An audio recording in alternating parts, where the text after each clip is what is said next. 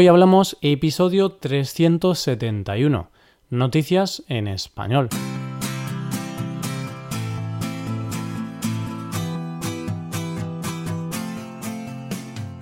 Bienvenido a Hoy Hablamos, el podcast para aprender español cada día. Ya lo sabes, publicamos nuestro podcast de lunes a viernes.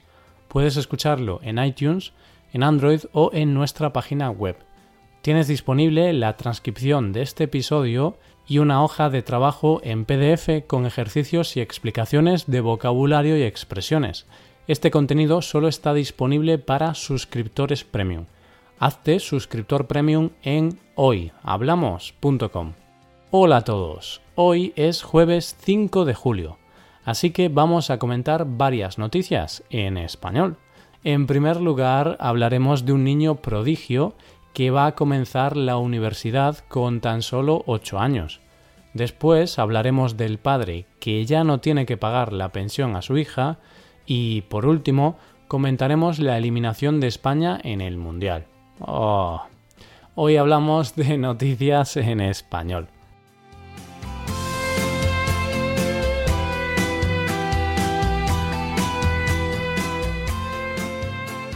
La verdad es que el mundo no me deja de sorprender.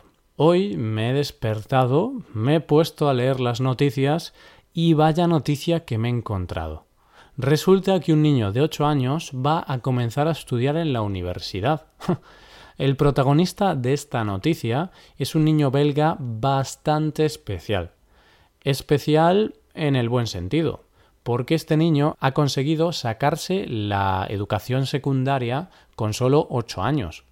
Es un poco chocante esto de que alguien pueda aprobar el instituto con solo 8 años. Entiendo que este chico ha estado compartiendo clase con otros niños 10 años más viejos que él. Es una situación un poco surrealista. Según los padres, el niño tiene un coeficiente intelectual de 145, lo cual está bastante por encima de la media. Sin duda, el chaval es inteligentísimo. De hecho, aunque la secundaria en Bélgica son seis años, él ha sido capaz de superarla en un año y medio. La única cosa que me resulta un poco preocupante, a mí personalmente, es el desarrollo de las capacidades sociales del niño y si el niño es feliz. Porque, a ver, ser más inteligente que los demás y estudiar mucho más rápido, pues está genial. Con eso no hay problema ninguno. Pero el problema puede estar en cómo se relaciona el niño con los demás. ¿Tiene que compartir clase con otros niños de 18 años? Si es así, creo que la diferencia de edad puede ser un impedimento para relacionarse bien con sus compañeros. Pero bueno, lo importante es que el chaval sea feliz y tenga una buena infancia. Espero que sus padres tengan eso en consideración, lo cual creo que es así, pues ellos mismos afirman que no les preocupa la carrera universitaria que vaya a cursar su hijo. Dicen que si mañana decide convertirse en carpintero, eso no sería un problema para ellos, siempre y cuando sea feliz. Muy buenas palabras. Sí, señor. Nos queda claro que estamos ante un niño prodigio, ante un niño que es un coco, y que a lo mejor será una de las grandes mentes de las próximas décadas. ¿Quién sabe? Pasamos a la segunda noticia del día de hoy. En esta ocasión también hablamos de familia, de la relación entre un padre y su hija. Como bien sabemos todos, los padres tienen que cuidar de sus hijos, están obligados por ley a hacerlo. Los padres tienen que proveer a sus hijos de educación, alimentación, cobijo y todo lo necesario para tener una buena vida. Pero, ¿qué ocurre si los padres se divorcian? ¿Qué ocurre si uno de ellos pierde la custodia del hijo? ¿Ya no tiene que preocuparse por el hijo? En el caso de que un padre no tenga la custodia de su hijo, es decir, que legalmente no pueda cuidarlo él, sino su madre, en ese caso el padre está obligado a pagar una pensión a su hijo o hija. De hecho, eso es lo que ha estado haciendo los últimos años el padre del que te hablo. Este hombre ha estado pagando una pensión de 350 euros a su hija para su manutención. Pero lo que sucede es que su hija mmm, ya no es una cría, pues ya tiene 30 años. Y el Tribunal Supremo ha eximido a este padre de seguir pagando la pensión a su hija. Por suerte para el padre, los jueces han llegado a la conclusión de que la hija ya es mayorcita para buscarse las habichuelas, por lo que el padre ya no está obligado a realizar este pago. Los argumentos de los jueces para retirar la pensión a la hija fueron que con 30 años todavía sigue estudiando y no ha aprovechado al máximo sus estudios, puesto que creen que podría haberse esforzado mucho más. Además, coinciden en que la mujer podría ponerse a trabajar. Y por último, los jueces concluyen que mientras la hija no se ha esforzado para aprobar sus estudios, el padre ha tenido que sacrificarse para pagar esa pensión, puesto que el hombre está en paro. Quizá puedo sonar un poco crítico, pero mm, a veces me sorprende lo aprovechadas que son algunas personas.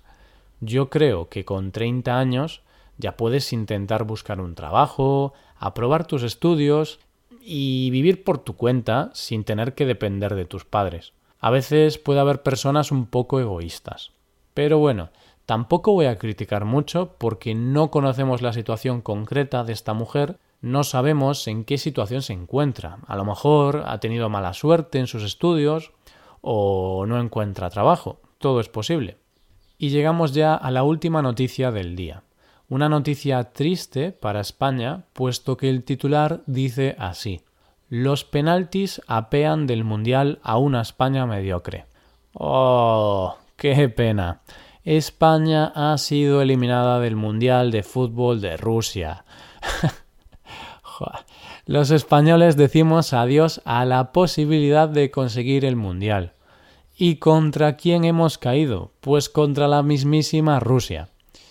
España se encontró con Rusia en los octavos de final y tras un partido bastante mediocre, que acabó en empate, todo se decidió en los penaltis. Y tristemente España no consiguió ganar en los penaltis, los jugadores españoles Coque y Aspas fallaron sus respectivos penaltis, haciendo que Rusia pase a la siguiente fase y España tenga que volver a casa. Hay que decir que la actuación de España en este Mundial ha sido bastante deficiente. Uno de los motivos del mal resultado podría ser el cambio repentino de entrenador semanas antes de comenzar el Mundial. Lo que ocurrió es que Lopetegui, el anterior entrenador de España, anunció días antes del Mundial que había fichado por el Real Madrid. Eso mm, no le gustó nada a la Federación Española, por lo que decidieron despedirlo y encontrar a un sustituto. Pero claro, cambiar de entrenador y tener uno nuevo días antes del comienzo del Mundial no era una buena forma de empezar. Y así fue, terrible. Bueno, hay que ser positivos y hay que pensar en el próximo torneo importante, que será la Eurocopa. Por ahora deseamos suerte a los países que se han clasificado para los cuartos. ¿Quién logrará llevarse la copa para su país? Personalmente, tras ver algunos partidos, para mí la favorita de este mundial es Francia. Creo que tienen un equipazo. Y con esto llegamos al final del episodio.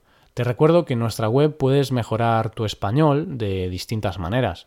Por un lado, puedes hacer clases por Skype con profesores certificados y nativos de España, y por otro lado, puedes hacerte suscriptor premium para poder acceder a la transcripción y a una hoja de trabajo con cada episodio del podcast. Todo esto lo tienes en hoyhablamos.com. Esto es todo. Mañana volvemos con un nuevo episodio de conversación real y sin guion entre Paco y Roy. Yo soy Roy, lo dicho, nos vemos en el episodio de mañana. Pasa un buen día. Hasta mañana.